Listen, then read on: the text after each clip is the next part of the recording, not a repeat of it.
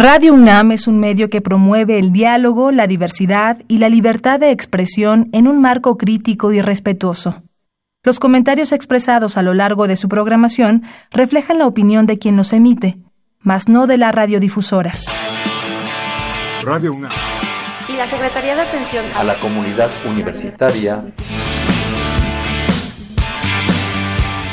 a través de la Dirección General de Atención a la Salud presentan Confesiones y Confusiones, un espacio de salud para los jóvenes.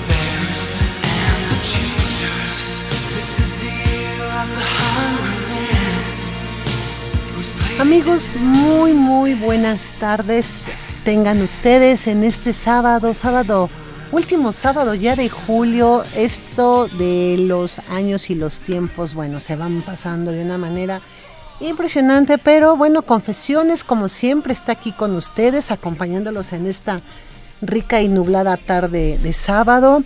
Y pues para mí es un gusto poder estar con ustedes. Soy Itzel Hernández y el día de hoy Vamos a hablar de un tema que pues a todos nos concierne y sobre todo en la parte de nuestros temas de adicciones y se llama las nuevas sustancias y las nuevas prácticas de consumo. En un momento más, ¿no es cierto? Ya está aquí con nosotros el licenciado Ricardo León Favela. Él es subdirector de investigación de evaluación de modelos de prevención y tratamiento del Instituto de Prevención contra las Adicciones. GIAPO, mejor conocido. Licenciado, qué gusto. Qué gusto, buena tarde. Acabe usted de respirar, yo sé que... Muy bien, fíjense que en el reporte mundial de drogas del 2017 menciona que casi 750 nuevas sustancias son descubiertas. Entonces, nada más imagínense esta lucha que diariamente o año con año se tiene que hacer para poder compartir con todas estas sustancias y sobre todo pues lo que implica en los, en, los consumos, ¿no? Eh, las nuevas sustancias han sido conocidas en el mercado por términos tales como drogas de diseño, euforizantes legales, hierbas euforizantes, sales de baño, productos químicos de investigación y reactivos de laboratorio. Esto obviamente con el fin de hacer más adicta a la gente y sobre todo en cuestión de a lo mejor en el primer consumo la gente se vuelve adicta. Y eso es algo que definitivamente es un problema, es un problema de, de salud, es un problema que, que, tenemos pues todos los días que abordar y todos los días que estar inmersos para poder eh, pues enfrentarlo. Y qué mejor que el licenciado Ricardo Favela que nos pueda platicar qué sucede con estas nuevas sustancias, qué sucede con los nuevos consumos, quiénes son más vulnerables, hombres, mujeres, niños, todas estas comunidades que son, pues de alguna otra forma, las que tienen contacto con, con todas estas nuevas sustancias. Muy bien. Pues de entrada tendríamos que decir que no todas las nuevas sustancias son nuevas. ¿no? Hay sustancias que se descubrieron en las décadas de los 40, los 50, y la diferencia es que ahora se han estado empleando como sustancias de, de abuso y de consumo. En esta intención, pues, de generar un mercado este, para el consumo de estas sustancias. Eh, en realidad, eh, sí hablamos de un número muy grande de sustancias, pero también no todas las sustancias tienen presencia en todos los continentes, ni todas las sustancias realmente llegan a representar un problema de salud, pero sí constituyen parte de una estrategia como para sobrepasar lo que es la regulación. ¿no? Tenemos dos grandes regulaciones, este, una en 1961 y otra en 1971. México se ha sumado a esas dos este, regulaciones Y bueno, además aquí en el país tenemos la Ley General de Salud. La Ley General de Salud contempla en, el artículo 17 bis el control sanitario, que nuestro país está a cargo de la COFEPRIS, la Comisión Federal de Riesgos Sanitarios. Y bueno, aquí en el país tenemos un control muy estricto sobre las sustancias que pudieran ser precursores. Esto quiere decir que son sustancias que pueden ser utilizadas para elaborar drogas. Hay un control muy grande. ¿no? Se tiene la cantidad, quién le importa, dónde le importa, dónde se almacena, la merma o la pérdida que puede haber en los procesos químicos en los que se emplea, ¿no? porque regularmente son sustancias de uso industrial. Estas sustancias, por su composición química, pueden ser utilizadas para construir o asemejarse a otras sustancias. Entonces, por ejemplo, dentro de las nuevas sustancias psicoactivas tenemos los cannabinoides sintéticos. La planta del cannabis, la marihuana, cuenta con cannabinoides, que son naturales.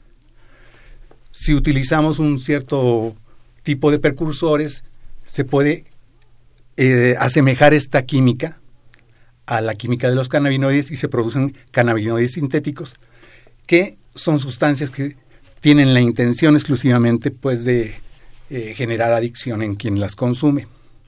Pero también presentan esta parte de que al ser elaboradas en espacios que no son este, regulados, en laboratorios clandestinos, pues son sustancias muchas veces sucias, por llamarlas de algún modo. Entonces, si yo, por ejemplo, no tengo a la mano algún precursor, busco algo que pueda sustituirlo. Y no sé, por ejemplo, me encuentro con un insecticida que cuenta con alguna sustancia que me puede servir para elaborar un- una nueva sustancia psicoactiva y pues le meto el raticida, ¿no? O le pongo alguna otra cosa. Entonces, en general son sustancias muy sucias. No todas están presentes pues en, en nuestro país. En nuestro país en, el 2004 hubo un este, decreto y se agregaron los cannabinoides sintéticos, la mefedrona, que es una, un cati- una ca- catenina, y este la mefedrona. Eh, Entonces, básicamente se consideraron aquellas nuevas sustancias psicoactivas que sí podrían llegar a constituir un problema de salud para nuestro país. No obstante, pues, este, las redes sociales, eh, no sé, a veces este, generamos algunos mitos alrededor de que estamos rodeados por mucho más sustancias psicoactivas de las que existen. Sí es cierto, el número es muy importante, pero por ejemplo, de 80 sustancias que aparecen, unas 60 van desapareciendo. ¿Por qué? Porque no encontraron un nicho en el mercado, porque a lo mejor este, eran demasiado peligrosas para el consumo, o porque finalmente también este, puede ser cierto, nuestros sistemas epidemiológicos aún no son tan sensibles como para registrarlas, ¿no? Claro. y realmente por el número de casos pueden ser confundidas con otras sustancias semejantes, ¿no? Lo, lo que mencionaba hace rato, ¿no? Un cannabinoide sintético, pues a lo mejor alguien dice, pues este venía una hierbita y pues era natural, ¿no? Y en realidad era una planta que a lo mejor se le agregó a este el cannabinoide sintético, ¿no? Claro.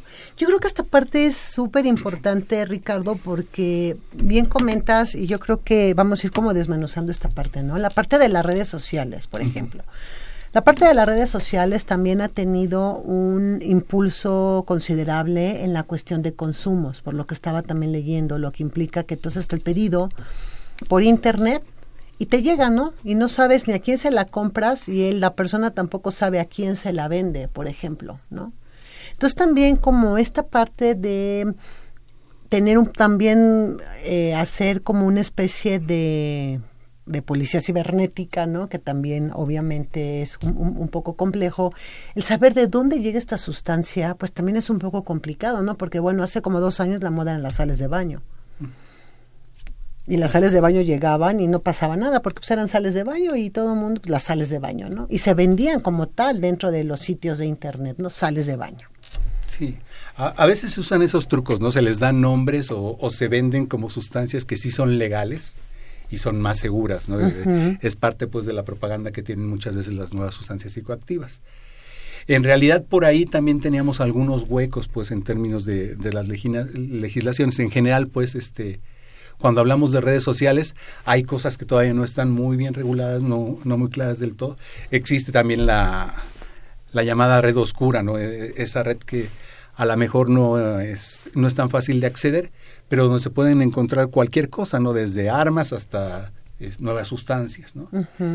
Y bueno, eh, en el país en general sí se tiene mucho cuidado, pues ahora en el término de todo lo que se está importando, ¿no? Que, contiene, que, trae. Pero sí es muy importante este trabajo que se está haciendo alrededor de los precursores químicos. Y bueno, en, realidad en México realmente, eh, si hablamos de nuevas sustancias psicoactivas que como bien mencionaste también reciben el nombre de drogas de diseño, nuestro principal problema tendría que ver este, quizás con las metanfetaminas, ¿no? que se producen aquí en, en, el país y que... Las tachas. Sí, sí el cristal, ¿no? Este, este tipo de de sustancias. Oye, pero, pero además también como que tuvieron un boom así también terrible como en los noventas, ¿no? O sea, entra la, entra la, la cocaína justamente en una época, en los noventa en, en la Ciudad de México, pasa como el boom de la cocaína y automáticamente entran las, las tachas, entran los reventones rave, entran todas estas partes donde no hay alcohol, pero hay mucha agua, obviamente, por el consumo que hay, ¿no? Y, hay que recordarles a nuestros radioescuchas que una de las características que tiene la metafetamina al, al introducirse en el cuerpo es una deshidratación a nivel ya celular, ¿no?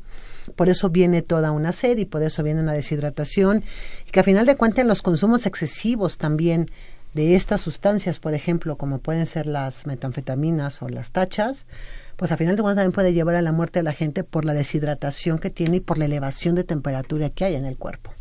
Así es. Este, se produce un golpe de calor muy parecido pues, al, al, que se produce cuando un atleta de alto rendimiento sobrepasa los límites. Estamos hablando de un atleta de alto rendimiento, ¿no? Claro. Entonces, estas sustancias sí tienen este, e, este tipo de características, ¿no? Eh, también, por ejemplo, en un cierto momento se habló del cocodrilo, ¿no? El cocodrilo era una sustancia muy sucia, este, eh, de somorfina, muy parecida, obviamente, a la, a la morfina, heroína, un opioide, y que este, en su composición química tenía este fósforo. El fósforo es terrible, pues, entonces era lo que provocaba toda esta piel carcomida, ¿no? Y pues nos espantamos mucho, este lo escuchamos en las redes y en realidad en el país este hubo dos casos y los dos venían de fuera, ¿no? Entonces, sí sí a veces este pasa esto en, en nuestro entorno, eh, eh, está esa influencia de las redes, este, lo que llaman ahora las fake news también, ¿no? Y también tenemos una serie de mitos urbanos que circulan a través de las redes también, ¿no? Este, esto de que fue una fiesta, tomó un medicamento, una le, dieron algo y al otro día pues ya no tenía un riñón, ¿no? Y, se levanta en la tina. Llena de hielo y... Sí, sí claro. Y bueno, obviamente que eh, esto también sobrepasa ciertos niveles. No digo que... Eh, eh, que, no, que, no, pudiera ocurrir, no, sea cierto que existe un tráfico, pues. Pero, vamos, no es en estas condiciones, ¿no? Una persona que sufre una operación de este tipo, pues no puede estar en una tina de hielo y levantarse el otro día como si nadie, ay, me quito me quitaron un riñón, ¿no? y ya me voy, ¿no? Entonces, sí existe también un cierto, una cierta construcción eh, mítica alrededor de esto, ¿no? Eh, si nos vamos hacia atrás, antes hablábamos seguido de los tamales con, con piel de, o con carne de seres humanos, ¿no? Que a veces tienen un nicho, pues, en una situación que a lo mejor pudo ser real, pero después se convierten en, en, leyendas urbanas y pues lo vamos transmitiendo a otro y como vamos, genera morbo, genera temor, es, algo que llama la atención, pues lo seguimos reproduciendo. ¿no? Fíjate que hace poco escuchaba y como seis meses yo creo tiene este comentario, obviamente en las cuestiones del, del Facebook y todas las fake news que, que nos llamamos, em, de las, una manera de que la para asaltar a la gente, ¿no? Entonces era, yo te doy a oler una, un, perfume que viene en estos papelitos que nos dan. La gente lo olía y al poco tiempo se desmayaba y perdía el conocimiento. Yo decía, bueno, a lo mejor eso sí puede ser este, pues algo que huelas y que esté con alguna sustancia como formol o algo así, ¿no? Que también se pueda confundir y nos pueda generar. Pero el otro día estuvo fue una situación muy, pues muy particular porque en una situación de emergencia en la, en la calle, eh, había una niña que estaba desmayada ¿no? en la calle. Y al preguntarle a la, a la hermana que qué había pasado, nos decía que le habían dado una ficha para que la agarrara. Y entonces le digo, ¿cómo una ficha? Sí, dice, veníamos caminando, nos da una ficha, una persona, mi hermana no la quiere tomar, le insisten varias veces, la, la toma ella, pero la suelta en el momento que la toma, dice ella, los pasos pocos, se cayó desmayada. Y efectivamente traía una situación de una, como si hubiera ella consumido la droga, pero fue a través del contacto, ¿no? Entonces también eso ahí me llama mucho la atención. Sí, hablamos de las vías de administración. De las vías de administración, que no solo son a lo mejor como las conocemos orales o inhaladas o fumadas, ¿no? Sino también hay otras. ¿Nos puedes platicar un poco? Sí, a- a- obviamente hay otras vías, ¿no? Este, el potencial de una droga tiene que ver mucho, uno, con la vulnerabilidad que tienen los mismos individuos que la, que la consumen, ¿no? En el caso de los jóvenes, por ejemplo, particularmente los adolescentes y los jóvenes, su cerebro aún está en desarrollo, no ha madurado de todo. Entonces, si comienza a consumir una droga, pues lo más fácil es que su cerebro se acostumbre a trabajar, por, eh, por decirlo así, a buscar el equilibrio que, que pudiera tener, pero con esa sustancia que está por ahí interfiriendo cosas, ¿no? Eh, no- aún no termina de conectarse los lóbulos frontales, que son los que tienen que ver con el racionamiento, con las decisiones este, que tenemos ya, o esperaríamos que los adultos ya, ya tuviéramos, ¿sí? Eh, con, con estas partes más impulsivas, Ajá. ¿no? O sea, los chicos regularmente, pues, lo que, ¿qué es lo que tienen arriba? La emoción, la adrenalina, este, las experiencias nuevas, el enamoramiento. La dopa hasta sí, arriba. sí. ¿no? Y bueno, las drogas van y tocan estos circuitos, Eh, esos puntos pues en nuestro cerebro que eh, en el adolescente están a todo lo que dan, ¿no? Y le impiden llegar a ese nivel de maduración. Entonces, por ejemplo, está esa vulnerabilidad neurobiológica. Aparte, pues también puede haber situaciones genéticas, ¿no? En el caso de la marihuana, por ejemplo, este, se menciona, pues no todo mundo llega a desarrollar un cuadro de psicosis, ¿no? Pero pues obviamente si hay antecedentes y además le agregamos este una sustancia que puede provocarlo y además lo eh, le agregamos una sustancia que ya no es igual a las de los 70, sino que tiene una cantidad mayor de tetra delta hidrocannabinol, que es la sustancia activa, pues este podemos provocar un cuadro psicótico, ¿no? Que eran cosas que antes no se veían, ¿no? En los 70 pues a lo mejor la gente consumía marihuana y no le pasaba un, un cuadro de este tipo. Pero ahí no tendrá que ver, y perdón que te interrumpa, porque como que quiero hacer también hincapié, de toda la sustancia que meten ahora tan mala y que pueda generar esto. Porque bueno, yo quiero pensar que la mota de los 60 o de los 50 ¿no? No tenía tantas cuestiones químicas y a lo mejor era- concentración y, y es ¿no? parte de las ideas, ¿no? Este, las plantas de invernadero, pues para que crezcan encerradas unas plantas en un espacio cerrado, pues necesitan una cantidad impresionante de agua, unos cuatro galones al día, ¿sí? Necesitan este, que estemos consumiendo este, energía eléctrica, la huella de carbón que, que dejan es muy grande, pues. Pero además, pues no queremos que se la coman los insectos, no queremos que se la coma algún roedor, pues pesticidas, raticidas, insecticidas, todo, esto. Y además, como se han manejado algunas cepas, se ha incrementado pues la cantidad de, de delta Carna- 4 Ujú. tetrahidrocannabinol, que es la sustancia activa, ¿no? Eh, está en el 1.5, 3% por allá de los 70. Ahora ya tenemos plantas que llegan al 30, al 15. Entonces, obviamente que también de eso depende el poder adictivo de una sustancia, ¿no? Qué, eh, qué tan fuerte es y qué tanto tiempo permanece también en el organismo. Entonces, las vías de aplicación son otro punto que tiene que ver con la velocidad que pueden llegar estas este, sustancias al cerebro. ¿no? En el caso de muchas este, de las nuevas sustancias psicoactivas, el riesgo que también enfrentamos en términos de salud es que muchas de ellas son sustancias inyectables. Eso que implica intercambio de jeringas. ¿no? Claro. Y bueno, obviamente traemos infecciones tanto de tipo de transmisión sexual como de transmisión por vía sanguínea. Claro. Entonces tenemos este, Hepatitis B, VIH. así, es, de unos 12 millones de personas que consumen este, nuevas sustancias psicoactivas, pues unos 6 punto y algo eh, comparten el virus de la inmunodeficiencia humana y el virus de la hepatitis C. Entonces, en realidad, también desde ahí constituyen un problema, ¿no? Bueno, además de esta vía inyectada que es muy rápida porque entra de inmediato en torrente sanguíneo, está la fumada. La fumada también es una vía que llega muy rápido. Este, cuando se fuma se llega a los pulmones y en los pulmones se hace el intercambio de oxígeno con la sangre. Entonces, pues también la distancia que recorren para llegar al cerebro es rapidísimo. Hay algunas sustancias como el LSD que se pueden, este, eh, eh, eh, ¿cómo se dice? Tocar. Tocar y al, al ser tocadas entra- entran por vía cutánea, ¿no? La persona que descubrió el, el LSD, pues en realidad estaba probando una serie de, de compuestos y por accidente tocó el LSD, se fue en su bicicleta y de ahí se de- deriva su libro, ¿no? Donde nos cuenta que pues se fue en bicicleta y tuvo un viaje así muy al estilo de las caricaturas de los Beatles, ¿no? Ah, claro, Sí. tipo Yellow Sí, sí. Submarine. No todas las sustancias tienen estas características, ¿no? Ujú. Sí, cada Pero pues igual no, algunas se snifan, este, es decir, se inhalan por la nariz y hay otras sustancias que se ingieren este como pastillas, este y obviamente pues también tienen tiempos distintos para llegar a- a- a- al cerebro, ¿no? En el caso de la marihuana, por ejemplo, hay gente que a veces la llega a consumir este en un pastel, en un dulce o en algo, ¿no? Ahora, por ejemplo, que se ha legalizado o ya desde antes no que hacían este este tipo de cosas para consumirla, ¿no?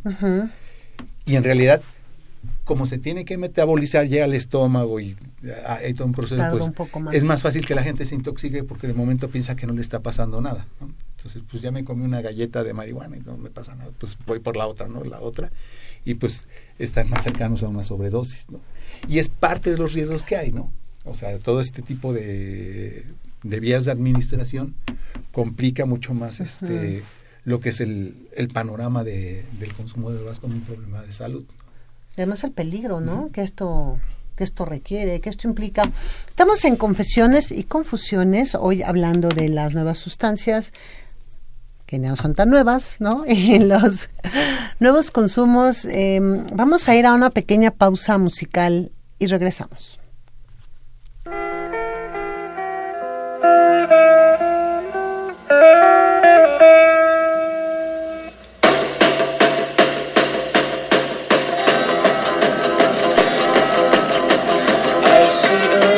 And I want it painted black.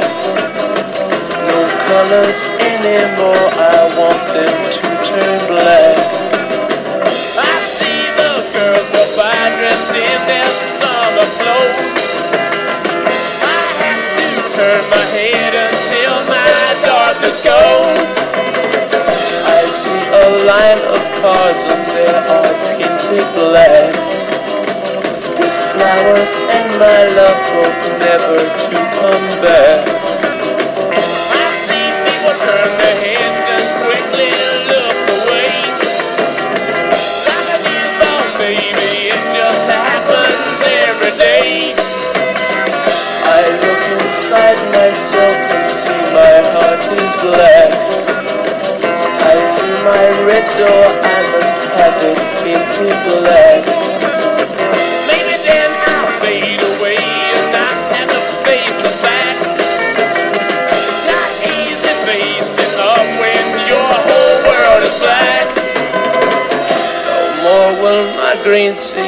Turn a deeper blue. I could not foresee this thing happening to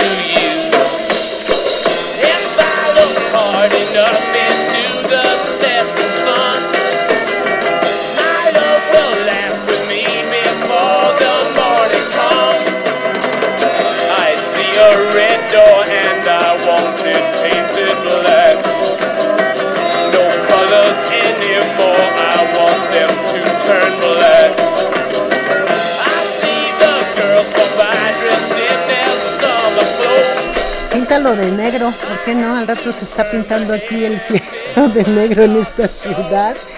Y bueno, pues nos da muchísimo gusto tener al licenciado Ricardo León Favela, subdirector de investigación de evaluación de modelos de prevención y tratamiento del YAPA, mejor conocido como YAPA, que es el Instituto de Atención para la Prevención de Adicciones. Y pues es un gusto poder estar aquí hablando de pues esto que sucede con las sustancias psicoactivas. Dejémoslo como sustancias porque como bien dices, nuevas, a lo mejor son nuevas para las nuevas generaciones, ¿no? Pero al final de cuentas todas estas sustancias tienen un sustento que ya viene establecido desde hace mucho tiempo y que únicamente le dan el cambio molecular para que vaya generando a lo mejor un poco o más adicción, ¿no? A las personas. Sí, Y en realidad también es para eludir la legalización. Eh, eh, en la Ley General de Salud, por ejemplo, en la, la COFEPRIS o la misma farmacopea, lo que hace es registrar moléculas. Entonces, por ejemplo, si yo quiero registrar un, molecu- un, un medicamento, registro la molécula que es la sustancia activa del medicamento. ¿no?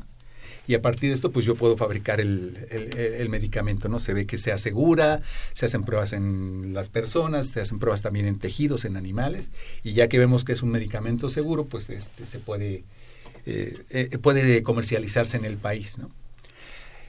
En el caso del- de las sustancias, pues tenemos algunas sustancias, algunos precursores identificados y como mencionabas, ¿no? A veces lo que se hace es modificar un poco la molécula y pues yo te digo, ya no es la misma molécula que tú tienes prohibida acá, ¿no? Entonces puede pasar, ¿no? Eh, Es lo que se busca un poquito con esa eh, con ese jugar a la química, con, con, con las nuevas sustancias. Y obviamente, lo que decíamos, ¿no? Esas modificaciones cambian también la- las estructuras de, de estas sustancias y las hacen mucho más adictivas en, algunos casos. Sí, porque a final de cuenta, pues yo lo veo y no hay nuevas, no hay nuevos consumos, o sea, no hay nuevas maneras de, de ingresar el, el- la droga al cuerpo, ¿no? Quizá, bueno, ahora una de las modas entre las niñas es bañar los tampones, ¿no? Con alcohol e introducirlos por vía vaginal y entonces también ahí hay una situación como no muy agradable, ¿no? Porque obviamente con eso lo que pretenden es no pasar por el alcoholímetro, pero pues lo que ellas no saben es que a final de cuentas pasa por torrente sanguíneo, se absorbe y llega, ¿no? Donde tiene que llegar. A lo mejor no de la misma manera en que cuando la consumo en un vaso con, con la bebida que me gusta y con refresco, porque es más directo, pero a final de cuentas también esa para mí sería como una nueva manera de que puedan consumir alcohol, pero de Pero ahí en en fuera creo que no- todas... No, llegan a ser tan amplias, ¿no? Es lo que podemos decir, ¿no? A lo mejor si los jóvenes escuchan en un cierto momento lo hacen. Pero finalmente parte pues de lo que tiene que ver con consumir una sustancia es la experiencia placentera que puede provocar, ¿no? Entonces, muchos de esos consumos no tienen nada de placenteros, ¿no? Este, se menciona también por ahí este usar el alcohol con gotas en los ojos que también, ¿no? Digo, a, a mí me ha caído el limón y es horrible, no me imagino tener alcohol en los ojos, Sí, ¿no? claro, y que te lo he dicho a propósito Sí. además, ¿no? Entonces, muchas veces, pues sí, a lo mejor hubo por ahí alguien que se le ocurrió, sí hay un cierto boom, pero finalmente no se vuelve algo que, que sea constante. ¿no? Quizá lo que cambie sean las prácticas, ¿no? Por ejemplo. Así es. O sea, a lo mejor no es tanto el cómo lo introduzco a mi organismo, sino el grupo en el cual yo estoy para consumirlo. Y entonces es una Sí, práctica de consumo, ¿no? Las maneras de comercializarse, lo- eh, la- eh, los modos de conseguirla, ¿no? Que mencionábamos, por ejemplo, en este caso las redes sociales, ¿no? Ya en algunos casos sí se da que, pues, alguien este, ofrece o alguien pide, le contestan y establecen el vínculo y se ponen de acuerdo y ya este, se envían este, el paquete, ¿no? Claro. Y que esto a final de cuentas pues también lleva una consecuencia, ¿no? Que es la parte de la, de la familia. El cómo afecta que un, que un hijo o que uno de los de la familia, no necesariamente un hijo, tenga consumos de esta manera, consumos desmedidos y que justamente lleguen a caer en el proceso de adicción. Esa es la parte también importante que nosotros debemos también platicar hoy, porque cómo atendemos, cómo vemos, cómo, cómo hacemos. Conozco el caso de un chico que varias veces ha sido internado por consumos de alcohol. La última vez, hace dos meses, estuvo internado. El chico se salió, ya no quiere estar ahí y otra vez empezó a consumir, ¿no? Entonces, ¿qué sucede, por ejemplo, con estos casos? en donde por más que la familia intenta y busca y hace, pero si la persona no quiere dejar de consumir, no va a dejar de hacerlo, por muchos tratamientos que existan y por muchos hospitales a los que los internen. No sé si tenga que ver con una cuestión de, de vulnerabilidad, de, de emoción, de madurez, de situación familiar. ¿Qué pasa ahí, Ricardo? Porque me llama mucho la atención. Mira, hay predisponentes sociales, pero en realidad estos nada más acercan la sustancia a, a los individuos. ¿no? no sé, por ejemplo, eh, a diferencia de Estados Unidos, nosotros no tenemos el problema que tienen ahorita ellos con los opiáceos, el fentanilo. ¿no? ¿Por qué? Porque pues aquí, si bien existen este tipo de medicamentos, no es, no es algo que se recete con tanta facilidad, ¿no? ni que esté tan, tan disponible. ¿no? Uh -huh. Entonces, sí el medio ambiente social tiene que ver también con esa disponibilidad de determinadas sustancias. ¿no? Entonces, ese es un, un punto que está ahí y sobre el que trabajamos desde distintos lados, ¿no? Este, se trabaja generando condiciones de desarrollo, gen- este, generando oportunidades para que los chicos tengan deporte, educación, cultura, ¿no? Y que lo prefieran a enfrentar el consumo de sustancias, ¿no? Eso está ahí en, la sociedad y, finalmente, pues, este, nuestros grandes problemas tienen que ver con las sustancias que son mucho más disponibles, que son el alcohol y el tabaco. Claro. a, a- a nivel nacional, esos son nuestros grandes problemas. Es en lo que más se gasta, es lo que más este, tiene consecuencias este, directas eh, que afectan la, la salud de, de las personas. Bueno, hablaba hace ratito de, de este proceso de maduración de los chicos, ¿no?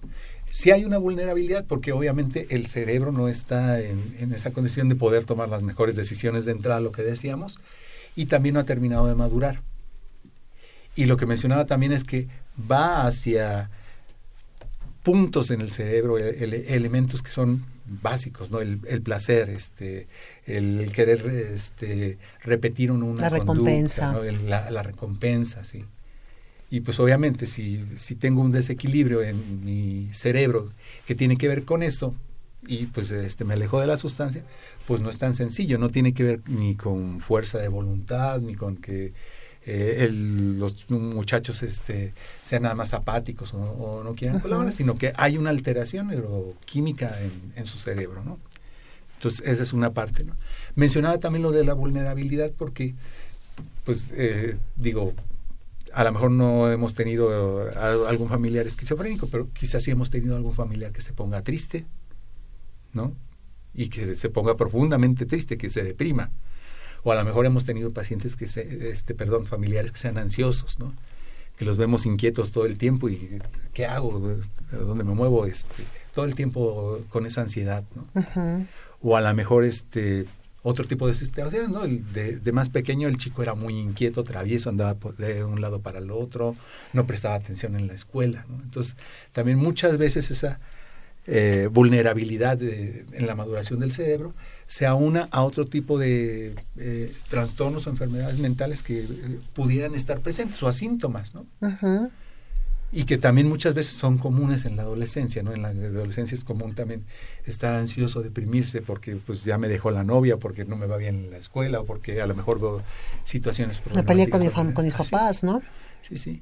Y obviamente pues sí, ¿no? Ha- Hay un punto en donde no podemos realmente medir el impacto de las drogas en términos del dolor que provocan a las familias, pero sabemos que lo provocan y que son desgastantes y que eh, los padres muchas veces se confrontan por no es que tú no hiciste, tú dejaste de hacer.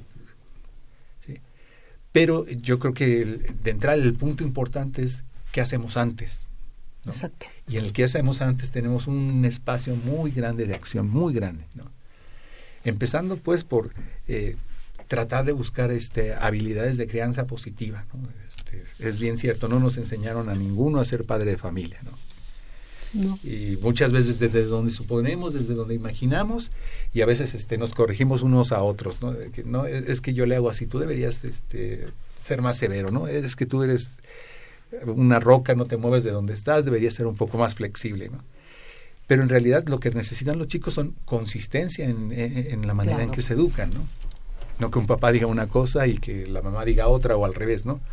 O, o muchas veces pasa, ¿no? Va- van a salir a una fiesta, dile a tu mamá, ¿no? O dile a tu papá, ¿no? Y al final, pues, como pueden, se, se acomoda, ¿no? Cuando la postura debería ser, pues tú ya sabes, ¿no? Que tu papá y yo, o tu mamá y yo, tenemos tal acuerdo, los dos, y, y vas a ir o no vas a ir. Y bajo estas condiciones. Claro. A, C, me llegas a tal hora, o voy a ir por ti. Pues sí, ya no se usa y está bueno, pues ni modo, ¿no? Pero pues son las reglas que hay en tu casa. O la pregunta es, este, ¿por qué mis amigos no los cuidan y tú a mí sí, no? Pues, pues que eres mi hijo, porque me importas y porque no puedo ser tan flexible en que llegues aquí a las 3 de la mañana, por decir una hora, ¿no? Sino tienes que tener un límite en donde tú también te hagas responsable, que las cosas tienen que ser de esta manera. Y quizá lo vemos ahorita como adultos, ¿no?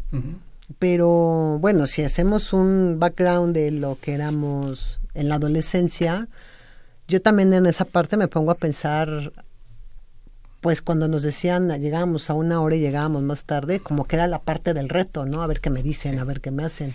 Ahora, tú mencionas en la adolescencia. El camino empieza desde antes. Desde la niñez, sí. desde antes, ¿no? Entonces, si por ejemplo no te ayuda a decidir qué ropa te vas a poner el día de hoy cuando estás pequeñito, pues al ratito, ¿cómo voy a esperar que tomes una decisión en relación a que pues me invitaron una copa, la tomo o no la tomo? Claro, claro, tan sencillo como eso. Entonces, ese tipo de cosas tiene que ver también con que los chicos necesitan durante su desarrollo aprender habilidades. ¿sí? Y de todas, ¿no? Desde, pues a lo mejor no necesito de una copa de alcohol para ponerme a platicar porque yo sé platicar y en mi casa es algo que me enseñaron, me sé comunicar, sé decir, hola, ¿cómo estás? Si no conozco a alguien, pues me da mucha pena, pero me acerco, me animo y finalmente socializo, ¿no? Tengo habilidades que me ayudan a Claro. postergar el, contacto con, con las drogas o a ni siquiera este, llegar a, a contactarme con ellas porque tengo una serie de habilidades que me ayudan, ¿no? Como decir, si estoy triste, pues agarro y busco a alguien, no, no voy y me emborracho, ¿no? Digo, y son cu- cuestiones que se empiezan a trabajar desde que los chicos están pequeñitos, ¿no? Así, paso a paso, ¿no?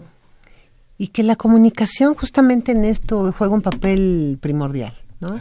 El también enseñarnos a, a que nos expresemos de la de una manera asertiva también tiene que ver con decir un no asertivo, por ejemplo, ¿no? Si yo de niño digo esto no me gusta, pero me obligan, entonces quebrantan esa parte de voluntad mía en donde yo no deseo, pero lo tengo que hacer. Entonces, cada vez que yo digo y escucho no, es como este reforzamiento, ¿no? En, en, en, en esta parte emocional y entonces Sí, no puedes decir no. repito, exacto, no puedes decir no, o en el caso de no puedes llorar, o tienes que ser muy fuerte, o tienes que aguantarte, o si te cayó y te lastimaste, no pasó nada, sóbate. No, sí pasó, sí me dolió y me lastimé, ¿no? Entonces, ¿Y qué aprendes de esto? claro, claro. Y entonces viene esa parte también que es fundamental para que no tengamos este tipo de, de, de situaciones con sustancias que a final de cuenta a mí cada día no me, no me impresionó porque digo, bueno, lo que me llama mucho la atención es la capacidad que se tiene para seguir generando y para seguir cambiando justamente todo el núcleo de lo que es o de la molécula de lo que es una sustancia para generar una adicción tan terrible, ¿no? Entonces digo, Pues es como el mismo proceso de, pasarlas, ¿no? Yo vi alguna vez un programa donde mermelada, hicieron mermelada y ahí iba diluida la, la droga, ¿no? Entonces, pues también se busca pues los modos de, de eludir este lo que son los controles, lo que son las leyes y a eso debemos que pues esté ese movimiento de las nuevas sustancias psicoactivas, ¿no?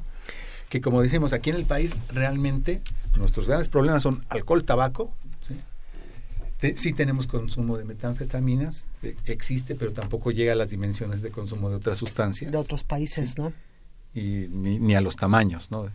Pero eso no quiere decir que no, no no caso, ¿no? Eh, otra parte bien importante es, pues sí, hablar con claridad eh, con los hijos, ¿no? Existen las drogas, ¿sí?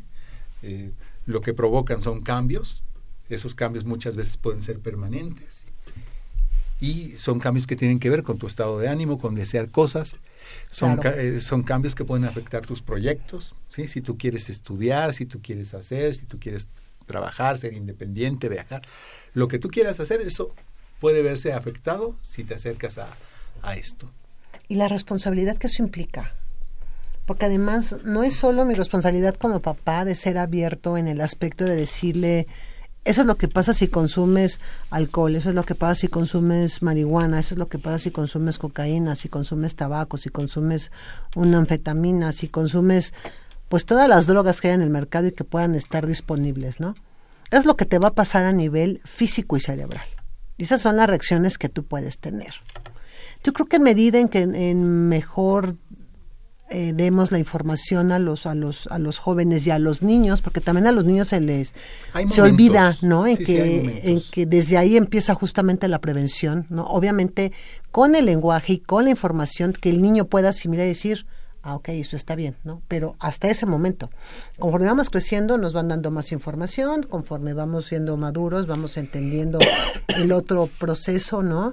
Pero sí desde niños, saber, por ejemplo, esta maravillosa campaña que están haciendo ahora para el abuso infantil, que me encanta, que dice, nadie toca mi cuerpo si yo no quiero, ¿no? O sea, desde algo tan sencillo, de es que no me gusta cómo me toca mi tío, no me gusta cómo me ve mi tía, no me gusta. Desde ahí estoy ya mandando una información al niño que dice, eso está mal.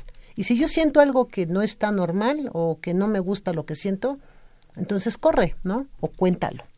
Y muchos de estos también son elementos que corren de manera transversal con, con la prevención de las adicciones. O sea, enseñar este, equidad de género, que no, no debe haber diferencias, que eh, es importante respetar los derechos humanos, que es, es importante ayudar pues a las personas que tienen otro tipo de condiciones distintas a las de nosotros, respetar esa diversidad que puede haber, son cuestiones que también ayudan pues a, a lo que tiene que ver con la prevención de las adicciones. Sí, por supuesto, por supuesto, porque a final de cuentas también esa es la parte a la que nosotros queremos llegar. O sea, yo creo que no solo es el adolescente, sino también es el adulto que se haga responsable de la información que debe darle a su hijo. No le decir a mi hijo, tómale esto y ahí eh, ya, ya te di la información. No, a Sí, ver, siéntate conmigo y vamos a platicar, ¿no? Así, por ejemplo, desde muy pequeños cuidamos que los niños no se acerquen a la cocina o abajo del donde lavamos los trastes, donde hay a lo mejor cloro o otras sustancias del tejido, que no se lo vaya a tomar. ¿no? Y los niños aprenden que no tienen que tener contacto con esto Claro. Y aprenden que a, a relacionarse al modo con, modo con esas sustancias. Pues igual conforme va creciendo, sabes que hijito, cuidado con los inhalables, ¿no? El, el marcador, el pegamento, no, no, no. Más adelante, pues va a llegar el, el- el momento en que también el niño vea si fuman o no en su, en su En su ambiente, ¿no? Claro. Y también es bien importante esto, ¿no? Ahora los niños son más ecológicos, más conscientes también. Y esta educación obviamente que también ayuda. Porque un niño que tenga conciencia ecológica también va a decir, oye, no, hay que cuidar el aire aquí donde estamos reunidos. Y, eh, es muy importante a veces el papel que tienen los niños cuando los adultos fuman. Ujú. ¿sí? Y para que dejen de hacerlo. ¿no? Entonces, eh, es eso precisamente, ir acompañando. Si damos información, no dejarla ahí nada más como dice Sitzel, sino Ujú. que, bueno, ¿y qué dice? ¿No? ¿Tú qué piensas? ¿No? De, ¿Qué has visto también? Porque pues pensamos que a lo mejor nuestros hijos, porque los cuidamos, porque vemos más o menos cómo van a la escuela, no tienen contacto. Y a veces tienen contacto con un montón de cosas con sus compañeritos que ni nos imaginamos, ¿no? Estar pendientes de, de sus redes sociales también. Es, es importante respetar pues su privacidad, pero pues sí saber que ahí echarle un ojo a los amigos, quién se acerca, y, y- y este amiguito de dónde es, ¿no? Este, quién te lo presentó. Sí. Entonces, ese papel de los padres de estar acompañando a sus hijos al mismo tiempo que los van formando es bien importante también. Fíjate que yo tengo una sobrina de 14 años y bueno, va a cumplir 14. Y bueno, fue como el- si, le, si le dejaban o no abrir el Facebook. Entonces, bueno, total, ya le dan permiso, lo abre. Y yo la sigo mucho, la verdad. Voy viendo que cuando veo que publica y ando yo metida, ¿no? En su, en su. Luego veo que publica cuestiones, yo creo que hay algún niño que le gusta de la escuela, ¿no? Entonces está así como ahí muy prendida, ¿no? Del, del chavo. Pero jamás la molesto con esa parte, ¿no? Porque yo sé que también si uno lo hace, entonces va a dejar de tener confianza. Y es lo mismo que los padres hacen muchas veces, se meten demasiado en esa parte sin empezar a ver qué es lo que está pasando y entonces ya como cuando empiece el famoso foquito rojo de aguas, entonces a ver qué pasa, ¿no? ¿Quién es él? ¿Dónde lo conociste? ¿Quién es ella? Porque siempre decimos que son los hombres, ¿no? En el caso de las mujeres, pero también hay amigas que generan mucho conflicto en las amistades de mujeres con mujeres, ¿no? Entonces, como también estar muy pendientes, sí de esta parte, no ser invasivos, como bien lo comentas, pero sí estar al pendiente de lo que está pasando. Sí. Y yo siempre le digo, ten mucho cuidado, si ves que vas a una plaza y se te acerca el niño más guapo y más encantador, y por favor, hasta ahí.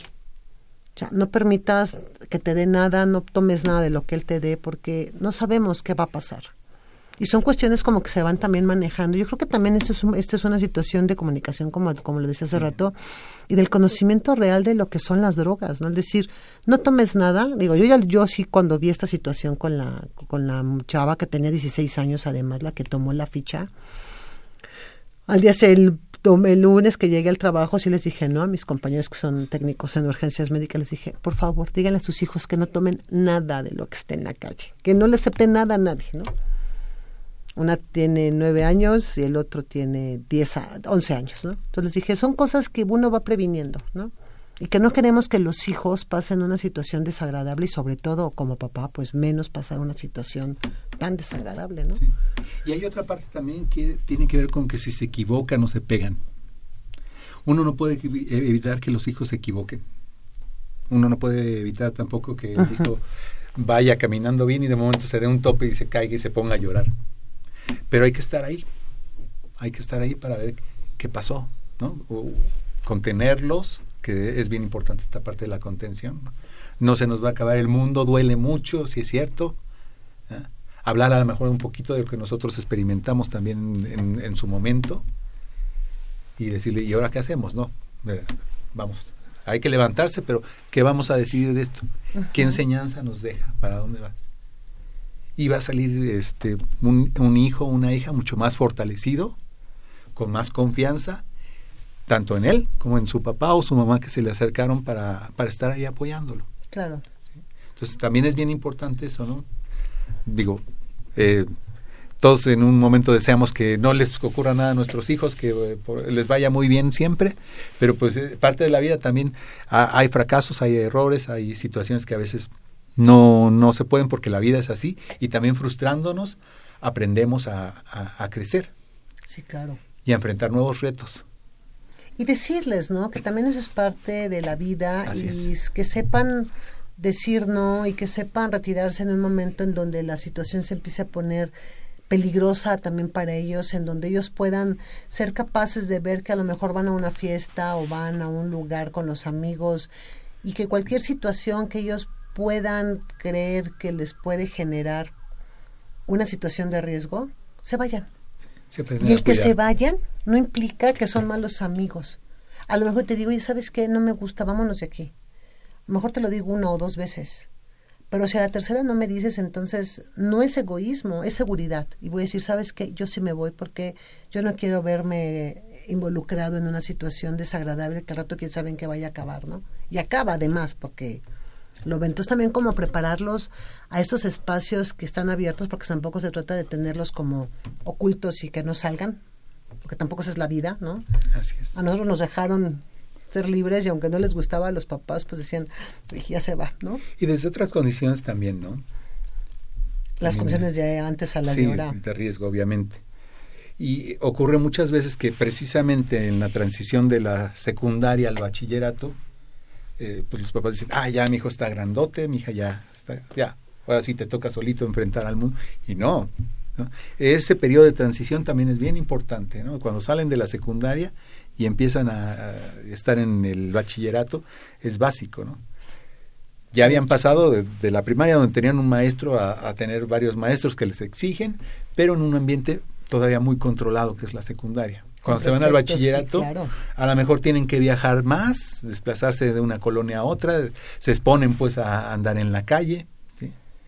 Y en, en el bachillerato pues ya no hay el mismo control que había en la secundaria, ¿no? Y a lo mejor va a ser más difícil que agarren de la escuela y le hablen al papá, oiga, su hijo, su hija No vino, lleva tres días de Sí. no venir, ¿no? Entonces, pues sí, es un momento donde también hay que estar muy al pendiente, ¿no? A ver cómo vas, cómo te está yendo. Y no es nada más preguntar. O sea, si yo quiero que, que me platiquen, pues también tengo que platicar de lo que a mí me pasa. Claro. Y muchas veces nos ocurre también eso con los hijos, ¿no? Este, casi, casi los interrogamos y pues, no, yo no te cuento nada, ¿no? Para, no Sí, porque es la manera en cómo se hace, ¿no? No es la manera a lo mejor en cuéntamelo. O sea, soy, soy una persona en la que puedas confiar. No soy tu amigo porque soy tu papá o soy tu mamá, ¿no? Porque también es muy claro. Y también eso debe de quedar como muy estipulado el límite. O sea, jamás voy a ser tu cuate y jamás voy a ser tu amiga. Soy tu papá y soy tu mamá y soy la persona que está de, de alguna manera contigo sosteniéndote en este proceso de crecimiento tuyo, ¿no? ¿Qué sucede? ¿Qué pasa? Yo te veo que estás de esta manera, este, hay algo que te moleste, que te haya pasado y estar con este constante contacto con ellos, ¿no? Tanto en la comunicación como en lo afectivo, porque también esa parte es bien importante, la afectiva. Sí, y el, el mismo carácter, ¿no? A veces no queremos reconocernos en los hijos, pero los hijos se parecen muchísimo a, a los padres y a las mamás. No Es un necio, ¿no? Pues sí. ¿A quién se ¿A parecerá? quién se parecerá, no? O mira, este, ¿qué, qué dramas arma? Pues sí, ¿no? de- también de algún lado lo, lo aprendieron, ¿no? Obviamente tienen su personalidad muy propia, pero también hay que saber vernos reflejados en ellos, ¿no? Y que lo que son los padres son los hijos, eso es lo que también debe de quedar muy claro. Entonces, si los papás nos están escuchando también ahorita, pues hay que considerar que es muy importante que ellos son lo que ustedes son. Los malos momentos, las malas acciones, las malas respuestas, las buenas cosas también, ¿no? Son parte de ustedes y luego se, se, se oye mucho que eres igual a tu padre o eres igual a tu madre. Pero lo dicen como en una situación mala, ¿no? Negativa, sí. Negativa. Pues Sí, no, qué bueno ay, que eres- bueno, sí, sí. ¿no? O sea, no, ahí es así como una parte de tenías que parecerte a tu padre o tenías que ser como tu mamá, ¿no? Pues venimos de ahí, ¿no? Los seres humanos de una padre, de un padre y una madre y pasa Y rescatar mucho la familia. A- a- Actualmente nuestras familias han cambiado mucho. Mucho. Muchísimo. Pero sí hay que respetar mucho a la familia. ¿De dónde venimos? ¿Quiénes somos los abuelitos, los papás, los tíos? Son personas que están ahí y, y- y finalmente también constituyen parte de ese tejido donde nuestros hijos están sujetos, donde están creciendo. ¿Qué tips damos? Desafortunadamente el tiempo se nos está agotando. ¿Qué, qué tips darían? ¿Qué hace un poquito? ¿Qué es lo que hace el YAPA en, Bueno. en ayuda a todo esto? El instituto tiene una serie de actividades, eh, hay unas actividades de prevención, se dan talleres, hay, hay talleres de crianza positiva. Tenemos mucho trabajo también con las escuelas, particularmente con las secundarias. Este, vamos, trabajamos con ellos, hacemos diagnósticos de, de cómo está la escuela. Basados en esos diagnósticos hacemos propuestas, se trabaja conjuntamente con los maestros para que generemos ese tipo de actividades que son buenas para los chicos, ¿no? Talleres, información, espacios este, culturales, deportivos, eh, trabajamos mucho con escuelas también. Eh, en la parte de tratamiento también este, la gente se puede acercar y si no sabe a dónde acudir, el YAPA les puede indicar cómo y les puede ayudar en el proceso, a, acompañarlos, ¿no? que también es bien difícil, ¿no? porque nuestro sistema de salud regularmente no está diseñado para eh, la ayuda a las personas que consumen sustancias.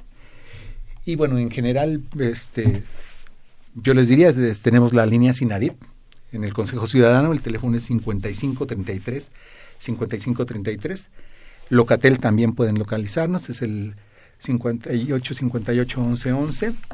Y bueno, eh, también tenemos nuestras redes sociales, quien esté interesado está la página oficial del DIAPA, www.yapa.cdmx.gov.mx, en Twitter, arroba yapa, CDMX, y en Facebook nos pueden encontrar como IAPA CDMX. Y los teléfonos del instituto son 46 31 30 36 y 37 y 46 31 30 35 extensión 206. Aquí este nuestros amigos tienen nuestros datos también si les interesa recuperarlos. Y pues el instituto trabajamos en esto, ¿no? en, mejorar pues este la atención y la prevención de las adicciones en la Ciudad de México. Y estamos muy orgullosos del trabajo que venimos haciendo y de colaborar con ustedes que No, claro, además ya son, ya somos, ya somos todos aquí familia, porque Así realmente gracias a, a, a todo el trabajo que hemos venido realizando, también hemos conocido mucho la labor que ustedes, que ustedes hacen y que definitivamente se necesitan más instituciones como, como esta, ¿no? Bueno, tenemos a los centros de integración juvenil, que también son un, un, un espacio en donde pues ya llevan más de 45 años trabajando también los con también comunidad, ¿no? parte de nuestra comunidad. los capas, entonces, pero a final de cuentas, para mi gusto, siguen siendo como muy pocas instituciones las que se dedican, ¿no? Necesitamos como abrir más los brazos para poder hacer más amplio este, esta atención. La gente lo necesita y la gente siempre busca a alguien que sea serio, que sea responsable. A mí, me- a mí cuando me piden cuestiones, por ejemplo, ya de internamiento, que ya son los consumos ya muy severos, pues normalmente siempre los mando a centros de integración, bueno, porque sé que son responsables, que son serios y que no tienen esta parte tan desagradable como muchos otros anexos que le llaman y que se saben de las historias de, de terror, ¿no? En el IAPA este, trabajamos con centros de atención que están certificados. ¿eh? El DIAPA se encarga de ir, de verificar que la atención sea digna, que se respeten los derechos de las personas y que realmente sea un espacio que puede servirles de apoyo. ¿no? Entonces también con toda la confianza pueden acudir a- al, Al YAPA para solicitar también este tipo de servicios de atención. Sí, porque Sobre jus- todo en internamiento, ¿no? que es lo, lo que menos tenemos en la ciudad. Y yo creo que eso es muy importante. La parte de los internamientos, a veces sí los consumos ya han sido tan severos y llevan, ya ha cambiado tanto la dinámica de la familia que, que bueno, necesitan y ya requieren justamente hacer ya un internamiento para un tratamiento mucho más multidisciplinario para la persona, primero que tiene el consumo y posteriormente para la familia que también se ve afectada por todo esto. Yo soy partidaria de que todos deben de trabajar en el proceso de sanación, no solo la persona con el problema de consumo, sino toda la familia o todas las personas que están a su alrededor, porque todo ese círculo se ve afectado. Y entonces son situaciones realmente muy desagradables porque a veces se piensa de, bueno, que vaya el que está enfermo, ¿no? Sí, pero ustedes también, porque ustedes deben de saber qué van a hacer cuando él salga ya sin el proceso de adicción, que ya no tenga el consumo. Van a seguir tomando, van a seguir fumando, van a seguir con esta disfuncionalidad, van a seguir teniendo una mala comunicación. O sea, no nada más es el que está dentro, sino es toda la célula que lo conforma, que está alrededor para que justamente tenga pues éxito el tratamiento de la persona que ingresa, ¿no? Así es. Y socialmente pues también debemos trabajar por, por recuperar a esa persona. ¿no? Sí, por supuesto. Que vuelva a trabajar, que vuelva a la escuela, que se reincorpore con su familia también. Que regrese, ¿no? Y entonces hemos, hemos hoy hablado justamente de lo que son estas sustancias. Eh, ¿Nos vuelves a repetir otra vez los, el, el- el número de, de la línea, por favor, Ricardo? La del IAP es 46, 31, 30, 36 y 37 y 46, 31, 30, 36 en la extensión 208. Ahí con gusto los atendemos. ¿Y algún teléfono así donde puedan ellos hablar, por ejemplo, que no sea de oficina o algo así? ¿No tienen una línea especial para atención? ¿O nada más en la página de...? Eh, Está el Consejo Ciudadano, Ciudadano, el ok. 55 33 55 33 y Locatel en el 56 58 11 11. Perfecto. Ahí preguntan por atención de adicciones y los comunican con nosotros. Ah, perfecto, muy bien. Pues el licenciado Ricardo León Fabel ha estado con nosotros. Ricardo, te agradecemos muchísimo. No, al contrario, muchas gracias y qué bueno que colaboramos, como decimos. No, muchísimas gracias. Y bueno, aunque todo el tiempo estuvo aquí Ale, quiero también agradecerle que haya estado aquí con nosotros. Por favor, agradecerle también a la, a la profesora el apoyo que, nos ha venido brindando a lo largo de todo este tiempo que ha estado con nosotros. Itzel Hernández, gracias Crescencio por estar allá en los controles, como siempre apoyándonos. Juan Carlos en continuidad el día de hoy y pues, un saludo a nuestro querido Jesús Ruiz Montaño, esperamos ya tenerlo pronto por acá, el doctor Guillermo Carballido. Pronta recuperación, te esperamos mi querida Fernanda, te extrañé, muy buena tarde. Those bleeding hearts with sorrows to impart, right here from the start, they won't go and I go, and I go right on to go. Radio UNAM. Y la Secretaría de Atención a la comunidad universitaria a través de la Dirección General de Atención a la Salud Presentaron Confesiones y Confusiones. Un espacio de salud para los jóvenes.